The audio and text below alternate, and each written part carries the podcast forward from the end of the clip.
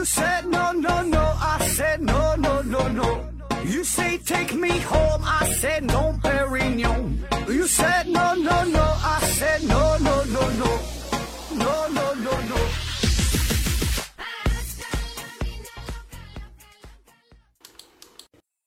拼命探索，不计后果。欢迎您收听思考盒子。呃，还是呢，先上硬广，听节目送奖品。奖品呢是由美人茶公司提供的五大箱子茶叶，还有一个呢是由简言之公司提供的两个彩妆大礼包。欢迎大家呢积极参与咱们的抽奖活动。那如果您是新朋友，第一次收听咱们节目，不知道怎么参与啊，这就可以呃详见节目下方的介绍，有这个具体参与抽奖的方式。呃，如果实在整不明白呢，你就可以加我的微信啊，我的微信号是思考盒子的拼音思思考考和和子子，注意这个平翘舌发音，然后就能找到我。然后呢，加我微信之后呢，我也可以拉你进入咱们的微信群。这个在微信有好几个群了啊，就和大伙儿呢一起吹牛逼哈，一起 happy 一下。另外呢，也欢迎大家关注我的微信公众号，同名的叫做思考盒子。呃，这里边呢。呃，有这个往期节目的片尾曲，呃，有这个这个集合哈，然后呢，也有这些个这个节目的文案啊，还有呢我的私人的照片啊，欢迎大家呢就去去看一看啊。呃，另外呢是关注，欢迎关注我的新浪微博啊，新浪微博当然也叫做思考盒子。嗯，好了，这个就说这么多，下面呢咱们就正式开始今天的节目。今天呢咱们开始一个。全新的系列啊，这个今天咱聊一聊给地球称重的事儿，给地球称重。那在二零一九年的春节，就不久之前呗，有这么一个很火爆的电影，叫做《流浪地球》啊。我估计您各位肯定看过，起码肯定听说过啊，这个太火了。那别的没记住啊，就记住一句话：道路千万条，安全第一条。这个电影里边说呢，在不久的将来啊，这个太阳呢就会急剧急剧的老化，然后呢就开始不断的膨胀，这样呢这个地球啊就会被吞噬掉。所以你在这个危急的关头，那为了全人类的生存，为了文明的延续，这联合国呢就做出了一项重要的决定，就是啊，在这个地球上要建造上万座行星发动机，嗯，就产生巨大的推力，就相当于呢把这个整个这个地球呢。呃，当做一个庞大的宇宙飞船，然后呢，给它加上一个动力系统，就就给它推走了呗，让它驶离原有的轨道，然后奔向距离呃太阳最近的这个恒星哈，到这个比邻星上边，然后呢，开始一个呃新的文明的这个呃延续哈，开始一段星际之旅，这么回事儿。那么在这个电影当中哈，既然想把地球给推走，把这个小球球给带走，那么就得靠各种发动机驱动地球呗，那么就。就需要考虑到这个地球质量的问题，对吧？你得知道它多重，然后用多大马力的发动机推它呀。那么电影里边呢给出的结论是，这个结果啊，说这个地球是五十九点七六万亿亿吨啊，这个数。我估计您各位可能也没太注意这个细节。呃，对于这个场景，这电影当中吧，这个场景的设定，那时候这人类是相当发达了嘛，技术非常发达。那么想要测出地球具体的质量，那这个事儿啊，根本就不是一个。呃，需要考虑的问题了哈收益这。可是呢，在漫长的人类的历史长河当中，人类要是真正想知道自己脚下这个星球到底多重，这个事儿哈，其实呢，也就是最近这二百多年，咱们才真正的知道。那么关于测量啊，嗯，测量哈，这个操作咱们平时非常的熟悉吧，对吧？你日常生活当中。买米买面啊，对吧？各种买卖、各种交易都需要知晓这个物体的重量。那么，关于测量这个事儿呢，也可以说是一种文明进步的表现啊。比如说，咱们有这个战国时候这个商鞅方生啊，还有这个老外有这个阿基米德这尤里卡实验，呃，这些都是与称重有关的非常有代表性的事件。那么，自然的哈就会产生一个问题，呃，都会想到，就是我们生活的这片土地，咱们脚下的这个星球。它到底多重呢？这地球到底是几斤几两呢？那咱平时称东西，通常就是用个秤呗，是吧？做一些实验的时候呢，可能会用到天平，都是称重的。那对于稍微大一点的物体，哎，咱们也有办法。嗯，古代呢就有曹冲称象，把这个大的物体可以呢，呃，划分成为小的物体，对吧？一个一个解决，这些呢都不难。可是呢，对于整个这个地球来说，这可咋办呢？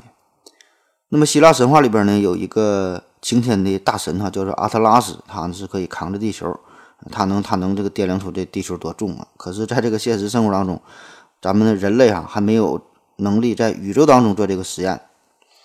那么在正式说给地球称重之前呢，咱们先得明确两个概念，就是这个重量和质量。就咱们说给地球称重哈，称的这个到底是啥哈？重量和质量。这个上学时候咱们一定都学过这个概念，但是估计考完试之后就都还给老师了，都忘了。那简单咱再回顾一下，质量这个呢是物体的固有属性，这个质量呢它是不变的，不管你是在南北两极，还是在赤道上，还是说在宇宙当中的什么地方，它这个质量是恒定的，是不变的哈。但是呢，重量啊，重量那就不一样了。重量在本质上，它反映的是物体所受重力的大小。那么对于地球上的物体来说呢，它所受到的就是这个地球这种这个吸引啊产产生的这个力。所以呢，对于一个物体来说呢，它的这个重量啊，不仅与它本身有关，也与它所处的位置有关啊。你跑到月亮上去，你一称你就变轻了呗。这里说的变轻。指的呢就是这个月球表面的这个重力加速度，呃，它很小嘛，只有地球的六分之一，所以呢，对你产生的引力只有地球的六分之一，那么你的重量此时就变成了原来的这个六分之一了。那么就算是在同一个星球上边，就比如说都在地球上，你在南北两极和在这个赤道上，这个重力加速度也是不一样的，所以呢，也会产生非常呃微小的这个引力的误差，所以呢，这个重量也是有微小的。误差的哈，但是质量它它就是一样啊，质量搁哪称它都是一样，这不变啊，这么回事所以呢，这个严格的来来说哈，对于这个重量的测量，这个呢就是一般是用这个呃弹簧秤哈，用用用这个进行测量是测重量。而对于质量的测量呢，严格来说呢，应该是用天平啊，咱做实验都会用天平嘛，放上砝码，就是利用这个等臂杠杆，这天平一平衡了，两边的物体的重量呢那就一样了，你就可以读出数值哈，这个就是它的质量。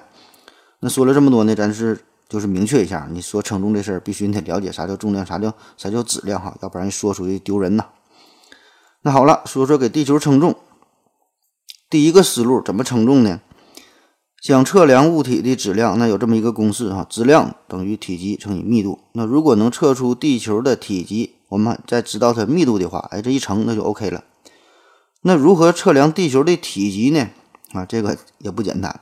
首先，咱就得明确这个地球到底是啥啥形状哈。那么这个问题，现在你要问小学生都知道哈，地球是圆的呗。地球，地球哈，为啥叫地球？因为是个球呗，所以叫地球。咱每天打开微信也会看到有一个蓝色的星球，对吧？一看就是地球嘛。这这这照片是一九七二年阿波罗十七号宇航员在太空中拍摄的，这真的这个这个照片，呃，叫蓝色弹珠哈。后来卫星还改版了，中间还用过咱们风云四号这个气象卫星拍摄的这个地球的照片。反正不管。是啥吧？一看在空中、太空当中一看，地球就是个圆儿哈，就是个圆儿，就是个球。那在古代，对于地球形状的探索，嗯，早在这个古希腊时期啊，实际上这个人们就已经意识到了，就有人知道了这个地球可能就是个圆的。这个这时候，比较有代表性的就是亚里士多德，他呢是通过对月全食的观察，发生月全食时候，他就一看这个这个地球的影子，它是圆形的。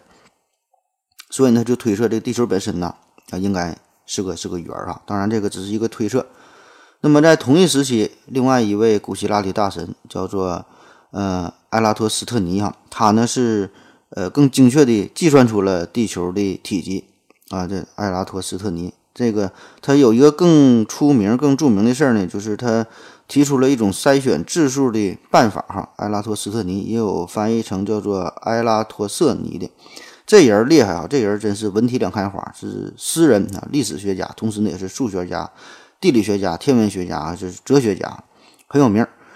嗯，但是呢，一直被人戏称为“千年老二”啊，“千年老二”。为啥？因为这个古希腊时期呢，名人太多啊，那时候名人太多。那那在这个呃阿拉斯托尼之前哈，就在在他上边呢有有一个大神叫阿基米德哈，一直压着他，所以他的名气啊，呃，不是那么的大。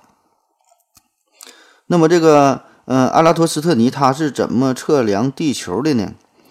这个呢是在大约公元前二百四十年左右，这是在夏至的一天哈，夏至就是太阳直射地面的北回归线的这个位置。那这天夏至，当然那个时候的人们呢还不是很明，不是很明确的知道这个事儿啊。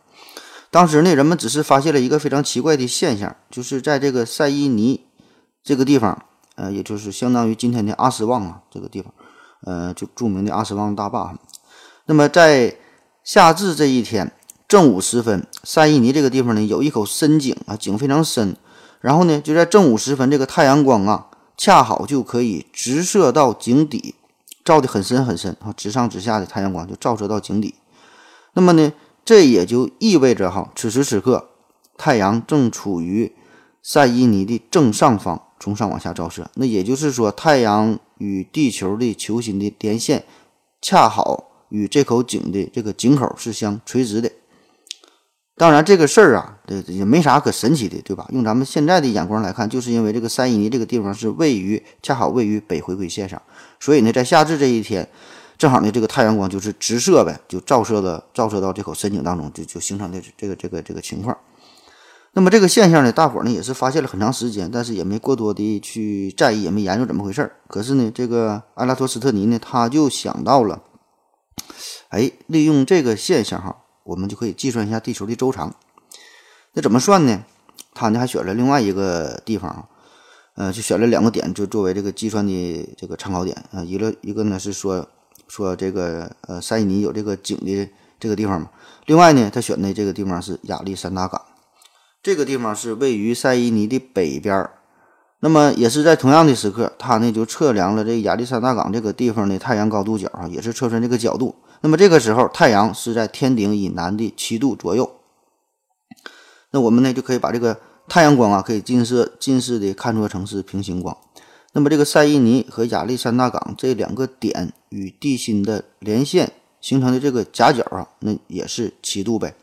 然后呢，再通过测量这两个点之间的距离，那么这个距离好算哈，你就拿人走道量多少步多少米呗。这个距离就是整个地球周长的。三百六十度分之七，那么这样呢就可以推算出地球的半径，也就知道了这个地球的体积。我估计你大概是没听懂啊，你可以看看节目下方的介绍，有个图啊，有图有真相，呃，参考一下啊。当然了，我估计你看这个图啊，你可能还是看不懂啊，看看懂看不懂就这么回事儿吧。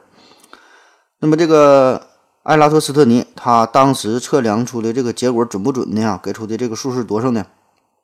反正他这个思路吧是对的，也是完全可行的，他也真正去做了。呃，当然也是存在着一些测量上的误差。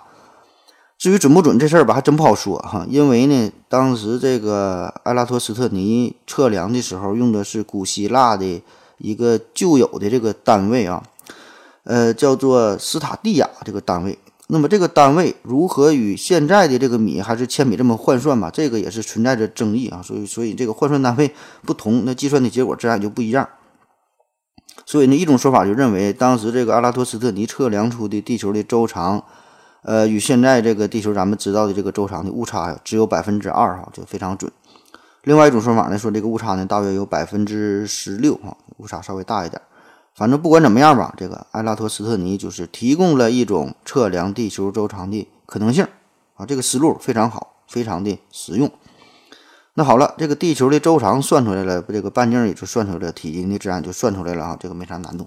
那下一步咱就知知，咱就得想要知道这个地球的密度是多少，地球的密度怎么算？那想知道地球的密度，这事儿可就有点复杂了，对吧？因为呢，我们并不知道地球啊，这个球它是不是一个均匀的球。那比如说，它是像。西瓜这样的，就是外边比较硬，对吧？外边有这个地壳比较硬，中间比较软，中间是水呢？还是说的可能像皮球这样，就是外边比较硬，它中间甚甚至是空心的呢？还是说里边是实心的，密度更大呢？哎，这就不好说了。因为这个地球的物理结构非常复杂，构成地球各部分的这个密度呢，它可能也不同，对吧？差别很大。你且不说地球内部的构造如何，你就是地球的这这个表面，这外边咱能看得到、摸得到的，对吧？也有陆地，也有海洋，对吧？也有沙漠啊，也有荒原。它也不均匀，所以你到底是以以哪个地方的密度为准呢？还是说你你想取一个平均值，你每个地方各占这个权重多少呢？对吧？这就不好说了。所以呢，很长一段时间吧，人们都觉得，就是人类啊，永远也不可能知道地球的质量是多少是多少啊。所以呢，没没办法，当时这个古人呐，只能取地球表面上岩石的密度，大约也就是。呃，二点五到三克每立方厘米啊，取这个数呢作为一个基准，然后进而是推测出地球的质量。那最后呢，计算出的这个结果，呃，与现在咱们公认的这个结果啊，嗯，有很大的误差，大约呢只是现在这个呃，只是现在结果的一半左右啊。当然了，这个数对于很久远的那个时代来说哈，已经是很不容易的事儿了。那也是在同样的时期，在古希腊呢，还有一位这个大神呢，喊出了一句很牛逼的口号，叫“给我一个指点，我能敲起地球”啊，这人就是阿基米德。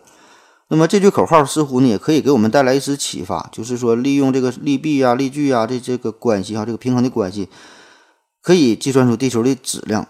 那当然，这个呢也只是存在理论上的可能性，因为这个阿基米德他这句名言，人家这个侧重点呢，只是想更形象的向我们说明这个杠杆。呃，非常省力的原理啊，并不是说真让你拿一个杠杆去撬地球测量地球的质量，对吧？你你想用这种办法测量地球质量，门儿也没有啊！哪怕是现在，你你你也做不到。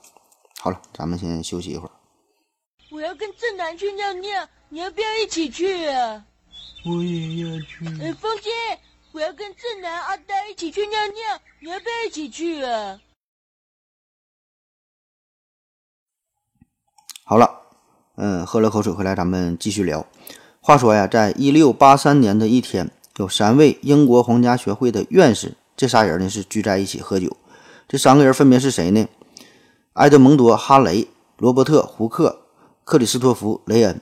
那这里边说一下，那个哈雷和胡克，哎，这二位咱们应该都听过，这个都是科学史上呃响当当的很有名的人物，对吧？这个哈雷彗星、胡克定律啊，这都很有代表性。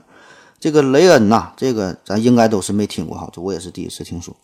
这个雷恩他早年呢是牛津大学的天文学教授。那么在一六六六年，这个伦敦呢是发生了一场大火，这个大火非常大哈，把整个伦敦六分之一的城区都给烧没了。那也是因为这场大火，当年伦这牛顿呢是回到了乡下，专心搞研究，才有了后来那么多发现哈，这这个事。那么在一六六六这场大火之后，英国国王就任命雷恩主持。灾后的重建工作，对吧？大火烧没了，你你你得重重建这个城市啊？这我也不知道这个国王咋想的啊，派一个搞天文学的这个整这个城市的这个重建工作。反正是从此之后，这个雷恩就从一名天文学家转行的，成为了一个建筑师。但这个人确实很厉害啊，这是干一行爱一行，专一行，行行干得好。那么，英国现在很多有名的建筑都是出自于当年的雷恩之手啊，比如说这个圣保罗大教堂、格林尼治天文台，还有这个剑桥图书馆啊，都是都他整的。那么咱就说哈，这一天这个这是三位科学圈的大神聚在一起吃饭啊、喝酒，那就是哈雷、胡克加雷恩。那么这仨人平均是当时平均一人能喝了四五瓶左右吧，那个喝的挺开心。那这时候呢，雷恩呐就说，就就就跟这二位打赌说的。谁要是能解释一下这个行星为何会沿着椭圆形的轨道运动，那么呢，我就给他四十先令，四十先令就就这么多钱呗。这大致的就相当于一个大学教授半个月的工资，不多呢也不少，反正。然后胡克这个人吧，他就是爱吹牛逼哈，特别是喝点酒更爱吹牛逼。眼珠子一转就说哈，这这这问题我已经有了答案了哈，我会算，吹牛逼就这么说。但是呢，我现在我还不想公布答案啊，因为呢，我不想剥夺别人呃寻找答案的。乐趣哈，你们慢慢算吧，吹牛逼吧。那吃完饭之后呢，就回家了。那么酒醒之后呢，胡克就把这事儿就给忘了啊，那都断片了。谁能想到喝酒当中发生了什么事儿？但是呢，哈雷这个人呢，非常的认真，对这个问题呢也是非常的着迷。哎，就开始真正就开始计算，就开始研究这个问题，就为什么这个行星的轨道是椭圆呢？就当时已经知道是椭圆了，但是这个背后什么原因哈，研究不明白。那就这样呢，他就找到了这个老朋友，找到了艾萨克·牛顿，就想请教一下。那么这里边咱得稍微介绍一下哈，就是在此之前呢，人们已经知道了任意两个物体之间都会存在着引力，呃，而且呢，这个引力的大小与这两个物体的质量成正比，与它们之间的距离的平方成反比啊，这就是引力的平方反比定律。那现在很多教科书都说这个平方反比定律，呃，这个这个是牛顿提出来的哈，其实不对哈，这早在。一六四五年，就是在牛顿大约才三岁的时候，就已经有法国的天文学家叫布里奥，由他呢就已经提出了。那之后呢，人们就也猜测说，这个太阳系里边啊，所有的呃这个行星也都是受到这个太阳引力的影响嘛，也应该满足平方反比定律。就包括在包括这个胡克在内，也是大力的宣扬这个平方反比定律。可是呢，当时的人们呢却。呃，没办法严格的去证明平方反比的这个这个正确性。那么，早在十七世纪的时候，十七世纪初的时候，这开普勒就已经提出了著名的开普勒三大定律，就已经揭示出太阳系各大行星都是沿着椭圆形的轨道绕着太阳的旋转。可是呢，如何将这个引力的平方反比定律与这个行星的椭圆形轨道结合在一起呢？那么这个问题是当时研究的热点。可是这个问题对于当时的研究者来说，哈，这个完全是一个不可能解决的问题。因为啥呢？因为这个解决这个问题需要一个当时还不存在的更高端的数学工具，那也就是微积分。所以你这个事儿哈，这就需要一个精通天文学、精通物理学，并且精通数学的旷世奇才才能去解决掉哈，也就是牛顿。那咱说这一八六四年八月份，这个哈雷觉醒之后哈，找到了牛顿，就向牛顿请教这个问题，说这个就是问牛顿呐，他说如果太阳与其他行星之间这个这个引力哈满足这个平方反比率。那么这个行星的运行的轨道应该是什么样的呢？啊，牛顿不假思索地说：“那就是个椭圆呗。”哈雷很惊讶哈，马上就问：“你咋知道的？你怎么算的呢？”牛顿说：“这事儿我早就知道了，我早就算完了。”啊，哈雷说：“那你把你的计算过程拿来让我看一下呗，我跟人打赌了。”牛顿说：“那我给你找一找吧，翻箱倒柜找啊，要哪找也没有。他他他有他保证没有哈，因为很可能就牛顿呐，他并不是之前算的哈，他只是在哈雷问这问题之后。”瞬间想到的答案哈，当然这个都是我们后人去猜测了。那么哈雷就说呀：“你你你帮忙，你给你给我重新算一下吧，我就特别需要这个结果。”呃，牛顿这人也挺敞亮啊，就说：“行，行，你回去吧，等着吧，我重新给你算一下哈，算完我我告诉你哈，我你我给你写个论文给你。”果然，两年之后，牛顿是兑现了自己的诺言。那事实上呢，他所做的比他承诺的还要多，他交给。哈雷的哈不仅仅是一篇论文，而是一本书。这本书就叫《自然哲学的数学原理》。所以呢，有很多人认为哈，当初呢就是因为牛顿随口答应了哈雷，就因为这个要帮助哈雷解决在酒局上的这这个的这个打赌的这个问题嘛，对吧？所以呢，才促使了他完成了科学史上最伟大的著作哈《自然哲学的数学原理》。当然，这事儿哈真假咱就不知道了，就是一听一过，听个听个听个热闹。那么这这这里边还有一个小插曲，就是当年这个自然哲学的数学原理，这这牛顿写完之后要发表嘛，然后拿到这个出版商，拿到书局哈，人家一看都不爱给他发表，就写的有点晦涩难懂啊，拒绝出版。特别是这个出版商之前呢还出了一本书，就赔的赔的不行不行的了。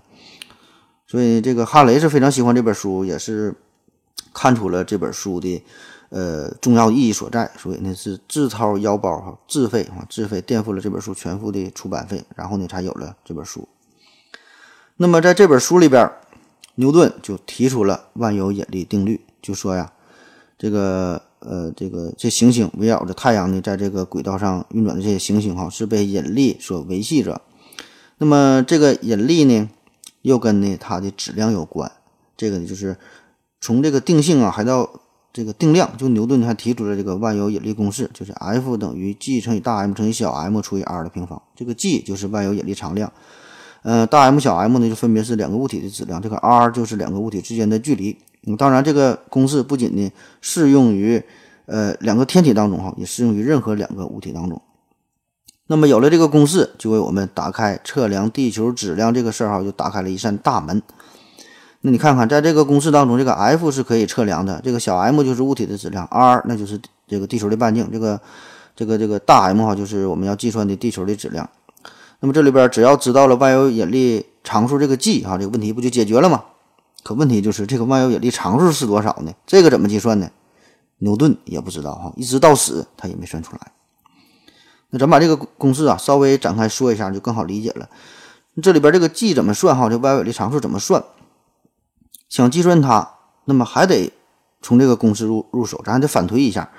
就是说，我们不知道地球的质量，那我们可以通过两个已知质量的物体，对吧？用两个已知质量的物体，那通过测这两个物体之间的引引力，然后呢，也知道它俩之间的距离，那测出的这个引力，这样呢，不就可以反推出、计算出这个万万有引力常数 G 了吗？然后呢，这这不就计算出这个地球的质量了吗？你看这个思路挺好哈，也没毛病，在理论上呢也是完全可行。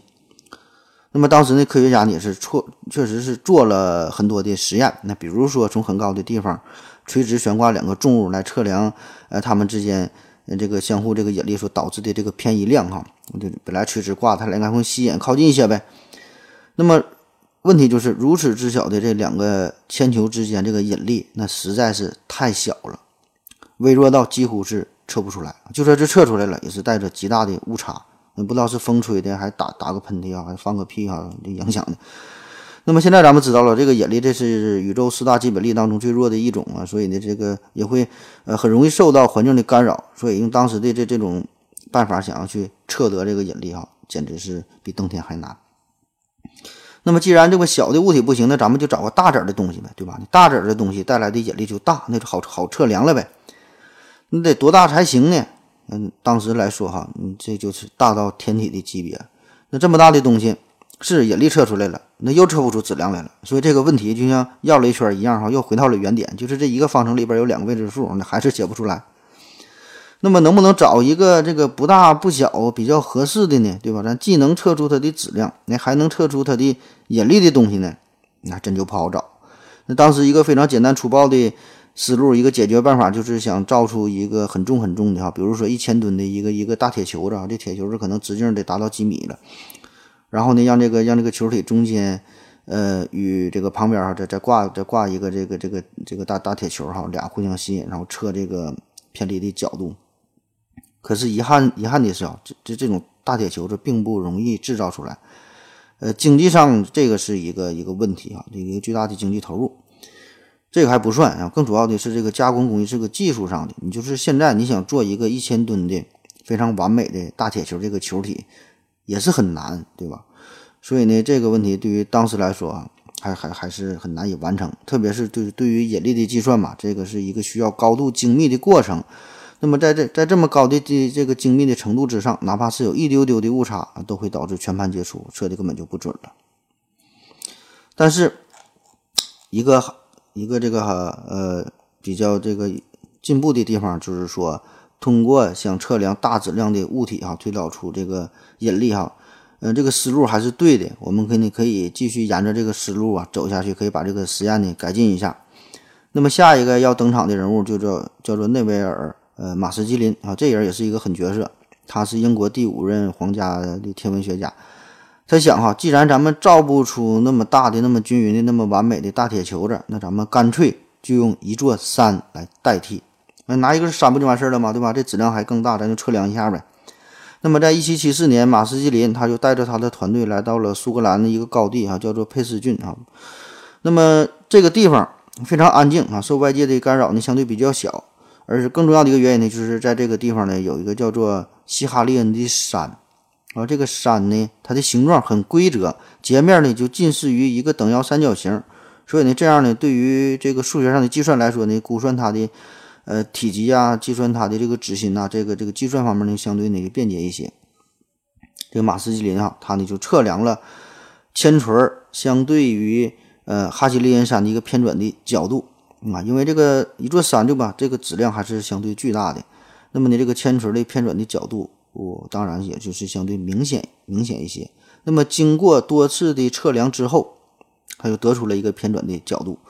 那么为了让这个计算呢更加的精确，他呢还找到了自己一个好朋友，一个数学家，叫做查尔斯·赫顿，就想让他呢帮忙测量这个山的体积啊、质量啊、密度啊，对吧？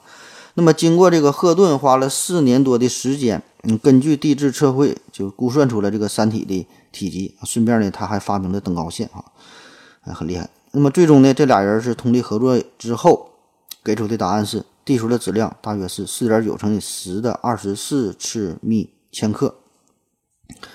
那这个结果啊，与今天的咱们的通通常这个公认的地球的质量五点九五点九六五乘以十的二十四次幂千克这个数哈，呃，还是有着不小的差距。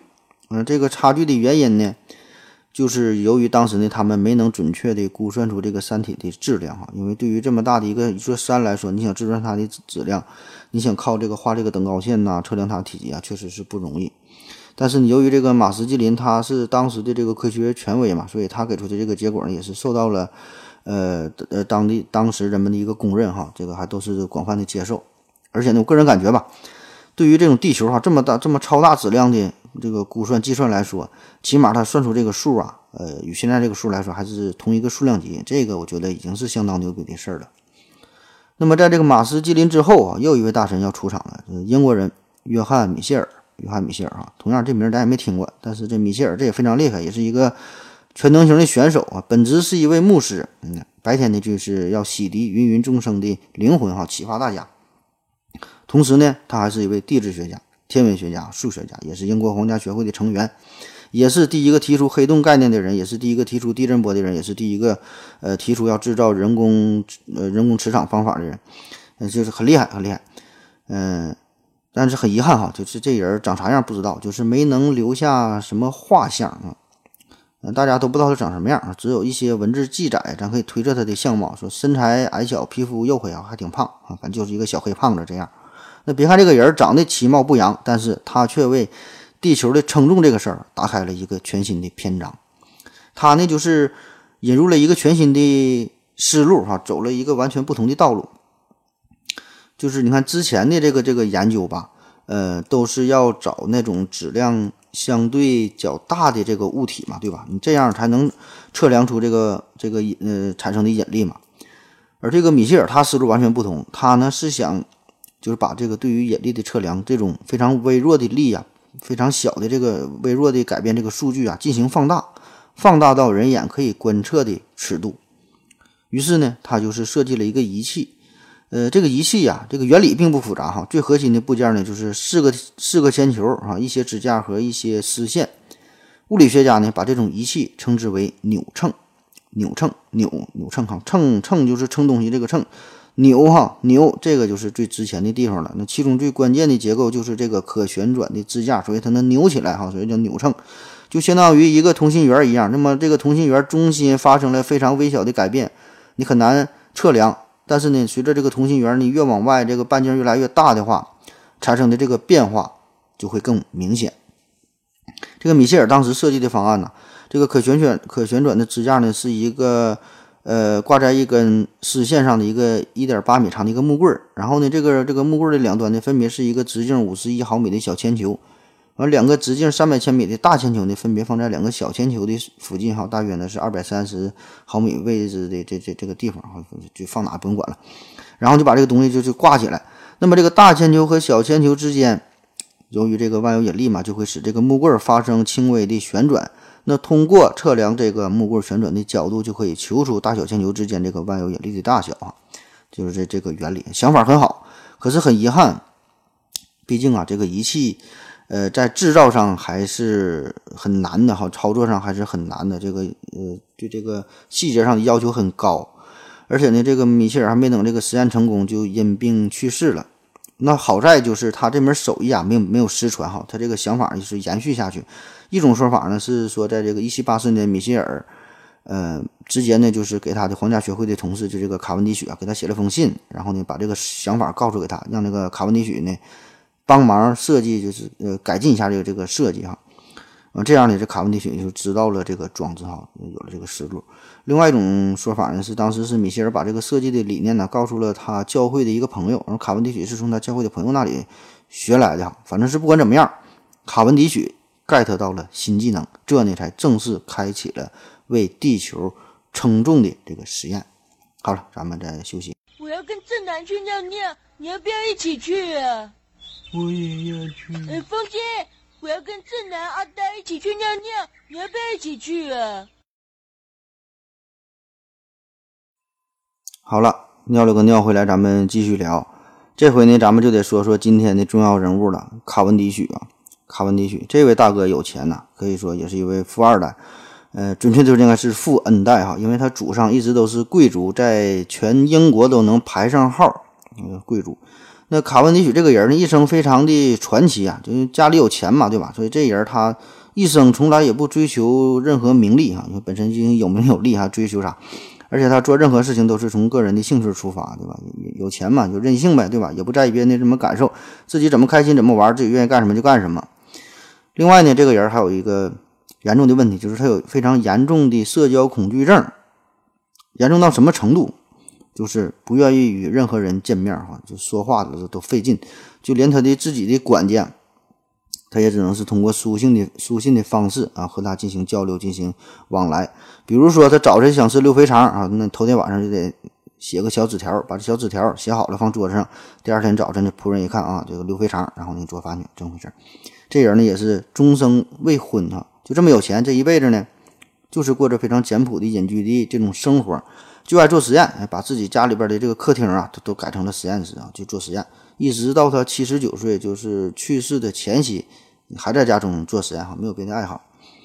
而且这人做完实验呢，他这个有什么重要的研究成果这些东西呢，从来呢也不发表出来，也不写成论文，谁也不知道啊，自己研究明白了，挺开心就完事儿了啊，这就就他就这样。那结果就是他的很多研究成果，呃，就被其他人发现了之后哈，常常的又被呃后发现的这些人的命名啊，比如说这库伦定律啊、欧姆定律啊、道尔顿定律啊等等啊，很多这些定律其实卡文迪许呢早就注意到了哈，只是呢没有公布出来，是这回事儿。那别的研究咱就不说了，咱就说说卡文迪许怎么给地球测重的。那按理说呀，按照这个卡文迪许的这个呃这个财富啊，按照他的能力，他是花钱想造一个一千吨的大铁球，这应该是不成问题哈，毕竟有钱。但是呢，他并没有这么去做啊，因为这个办法太笨了。因为嘛，咱是刚才说了，他是继承了米歇尔的思想哈，新技能 get 了，那他呢就改进了米歇尔的设计，想要制造出更加精密的仪器。进而呢，测量出万有引力，哈，推算出这个地球的质量。据说当时这卡文迪许呢，还是受到了小孩子做游戏的一个启发，然后呢，再结合了这个米歇尔的设计。说有一次啊，这个卡文迪许呢是看到几个小孩拿一块小镜子对着太阳光，把这个太阳光反射到墙壁上，然后呢产生了白色的光斑。然后小孩呢就是用这个手啊稍微呃移动一点角度，就调整一下这个小镜子，那么这个墙上的这个光斑就会移动。相对比较大的距离，就这个镜子改变的角度很小，但是光斑移动的距离却很大。这卡文迪许看到这个就恍然大悟，你看这个不就是一个很好的距离放大器吗？于是呢，卡文迪许呢就在这个实验装置上呢加上了一面小镜子。那么这样，这个这个细丝啊受到呃另一个这个铅球微小的引力嘛，它不就是发生旋转嘛？那么这个小镜子就跟着旋转一个很小很小的角度。但就是这么一个很小的角度，这小镜子反射出的这个光就会转动一个相对大的距离。那么这个距离就是很方便测量了嘛，对吧？那么就可以设想一下，就相当于一个很小的角度，很难以测量。我们可以把这两个边无限的延长，再延长的延长足够长之后，那么知道了这两个边的角度，那么再把这个延长的这两个边的终点连接起来，通过三角函数就能计算出这个极小的这个这个角度了。那么同时呢，也是为了防止空气流动啊、温度的改变呐，等等等等，对吧？因为很多的干扰因素，这些都会导致测量的误差。所以这个卡文迪许就打造了一个非常精密的一个实验室，哈，就把把这个实验装置放在一个木盒里，又把这个木盒放在了呃他的宅院当中一个密不透风、非常安静的一个单独的房间里，哈。有钱呢，房子也多，哈。所以现在这个卡文迪许实验室也牛逼，哈，就有钱。那么为了能够尽量的减少误差，这个卡文迪许呢，他都。不近距离的观看，而是在这个在这个墙上面打了两个洞哈，离老远用这个望远镜来进行观察。当然，这个实际测量当中还会有很多的呃难题困扰着他哈，比如说还要考虑到悬挂呃这个这个丝线哈，这个扭转的时候弹性系数啊等等很多一些细节上的事儿哈，咱咱咱就不说了。反正是卡文迪许把这些事儿一一都破解了哈，最核心的就是中间这个距离放大器哈，这个小镜子。那么这个卡文迪许一共是花了七个月的时间，一遍遍的重复着实验，最终呢是给出了地球的质量，给出了地球的密度。那在一九七八年，卡文迪许在他的著作叫《计算地球密度的实验》哈，在这本书当中就详细的介绍了他的实验的过程，公布了实验的结果，而且呢还附上了一张实验仪器的草图。那么他给出的这个答案，这个地球的质量与现在咱们这个普遍公认的这地球的质量的误差只有。百分之一左右哈，非常的精准，所以呢，这个卡文迪许也被称作称出地球质量的第一人。而此时啊，呃，已经是牛顿老爷子死后的七十一年了哈。那么，直到这个时候，他才攻克了卡文迪许才攻克了这个地球质量的问题啊，才计算出了万有引力常数 G。那接着就可以通过呃计算地球绕太阳绕着太阳的轨道啊，计算出地球的质量哈，大约是地球质量的三十三万倍。当然，其他的天体呢也都是同样的道理哈，知道了运行的轨道啊、周期啊这些数据，也都可以一一的计算出它们的质量了。那现在呢，呃，通过这通过这个这个嗯大 G 的计算哈，就万有引力常数的计算，那人们也都知道了这个地球的平均密度大约是五点五克每立方厘米啊，而地面这个地表这个平均密度大约只有二点七克每立方厘米。那这样呢，我们也可以推算出地球中心的密度更高，大约呢可以达到七到八克每立方厘米，进而呢可以推算出这个地球中心的一些物质组成哈。那说到这儿啊，对于地球质量的测量这个过程最精彩的部分呢，基本呢也就结束了啊，就卡文迪许这个人嘛。可是啊，嗯，对于这个万有引力常数 G，对于它的追寻呢，却永远没有停止。那直到是现在，仍然有许多的研究团队还是在努力的去测量、去探索更准确的这个万有引力常数大 G 啊，呃，也是不停的做着各种各样的实验。嗯，但是根本的原理啊，还是利用的利用的这个这个扭秤实验哈，差不太多。那现在呢，比较先进的方法是二零一四年哈，这个是意大利和荷兰是组成的一个研究团队，他们是利用测量超低温下的如原子云与钨金属柱之间的引力，呃，测得了 G 值，说相对误差为一万分之一点五哈，不知道怎么整的，反正说这数是已经挺挺严谨了。虽然这数看起来挺严谨，但是相对于其他的物理学常数来说，目前测得的万有引力常数 G 值啊，这个数，嗯，还是不太准啊，差的还是很多。而且这个数还非常的重要，在这个宇宙学、天体物理学、量子物理学、地球物理学等等吧，很多的研究领域当中，这个 G 都是一个至关重要的常数，所以这个科学家对它的测量，也永远不会停止。呃，目前最新的这个测量 G 值的办法，一个全新的思路哈，就是利用中微子，利用中微子测量 G 值。中微子啊，这具体是啥啥玩意儿，这个咱就不用管了，咱就领一下精神就行了。这玩意儿太太复杂。中微子这东西吧非常小，它呢也是不带电，经常呢是以接近光速啊在进行着运动。那么呢，它与其他物质的相互作用也是十分的微弱，号称是宇宙间的隐形人。就是咱这地球上。时时刻刻哈都有来自宇宙当中的大量的中微子的穿过，就说话孔，现在穿越你身体里的中微子也老多了，穿越地球的中微子也老多老多的了。可是呢，它几乎呢不会留下任何的痕迹啊，就这么穿透了啊，咱也感知不到。所以呢，直到二零一三年十月二十三号，科学家才首次捕捕获到这个高能中微子啊，很不容易才抓到抓到这个东西。那怎么利用这个中微子对地球称重呢？说呀，在这个南极的冰层下边有一个。呃，叫冰立方的中微子探测台啊，专门的探测来自于宇宙当中四面八方的幽灵般的中微子。那为啥要建造在这个地方？就就是想尽可能的屏蔽呃宇宙当中这个射线呐，各种什么背景辐射啊造成的影响呗。因为这个中微子本身就不好检测嘛。那么，既然这个四面八方都会有中微子穿过探测器哈，那么有一些中微子呢，就是。经过了地球的北极之后，就完全的穿越了整个地球，再到达到这个这个南极的这个探测器的。那有一些中微子呢，是直接从宇宙当中哈，直接就到达南极了。还有一些呢，比如说是从这个赤道经过的啊，从不同的角度穿过地球的，再到达南极的。那么来自于北极的这个中微子，在到达南极之前呢，就会穿透整个地壳、地幔、地核，对吧？完整的穿越了地球。而从另外一些角度的这个中微子呢，到达的这到达这个南极呢，就是可能只穿越了这个地壳哈，穿越的地方这个不一样。那么通过测量不同角度，呃，到达南极探测器的这个中微子的数量，那么这个研究团队呢就可以推测出地球不同部分的密度啊，最终呢算出地球的这个体重。那通过这些数据啊，研究人员测得的这个地球的质量与目前采用呃传统的引力方法。计算出的结果呢，已经是十分接近了哈，很了不地。那么，用这个办法呢，也可以测量出这个地核的质量哈。当然，这个测量结果还是有一定误差，但是无论如何，通过从太空当中穿越过来的这些神秘粒子，让我们再次验证已知的信息啊，这个呢，也可以说是一个科学的进步哈，也是一个挺有意思的事儿。那今天的节目啊，呃，基本呢也就是这样了啊，咱就是说，这叫嗯给地球称重哈。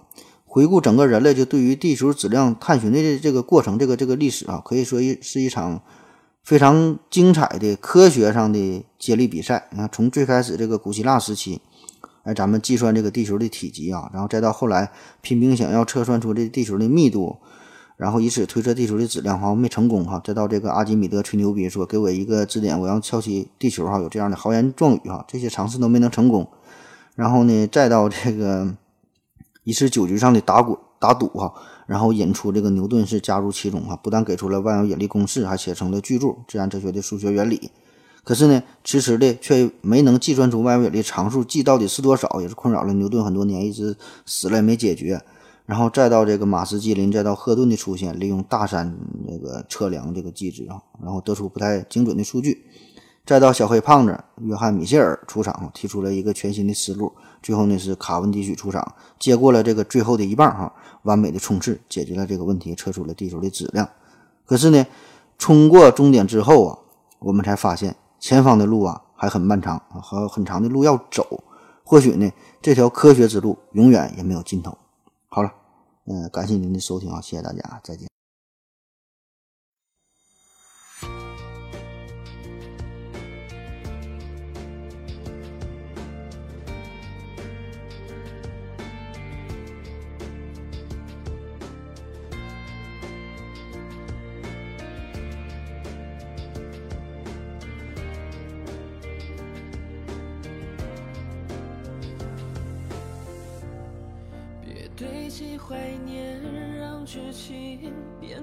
狗血。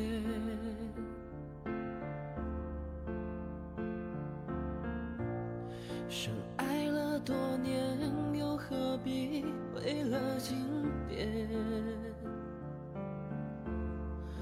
都已十年，不错不见，浪费时间是我情愿，像谢幕的演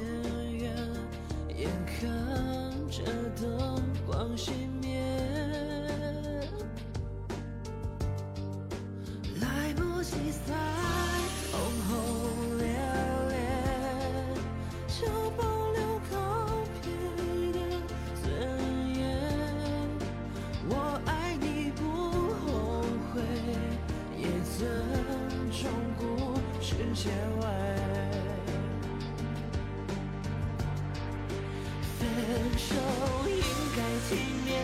谁都不要说抱歉，何来亏欠？我敢给就敢心碎，镜头前面是从前的我们，在何在流着泪声嘶力竭，离开也很体面，再没辜负这些年，爱到热烈，认真付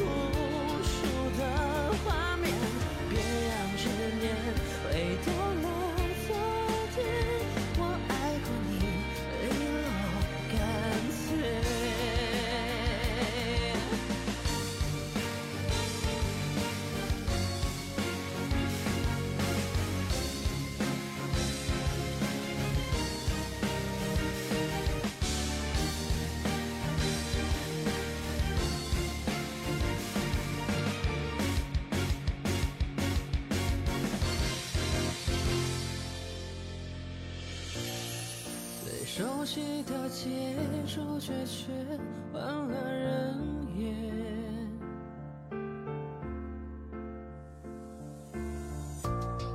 我哭到哽咽，心再痛就当破茧。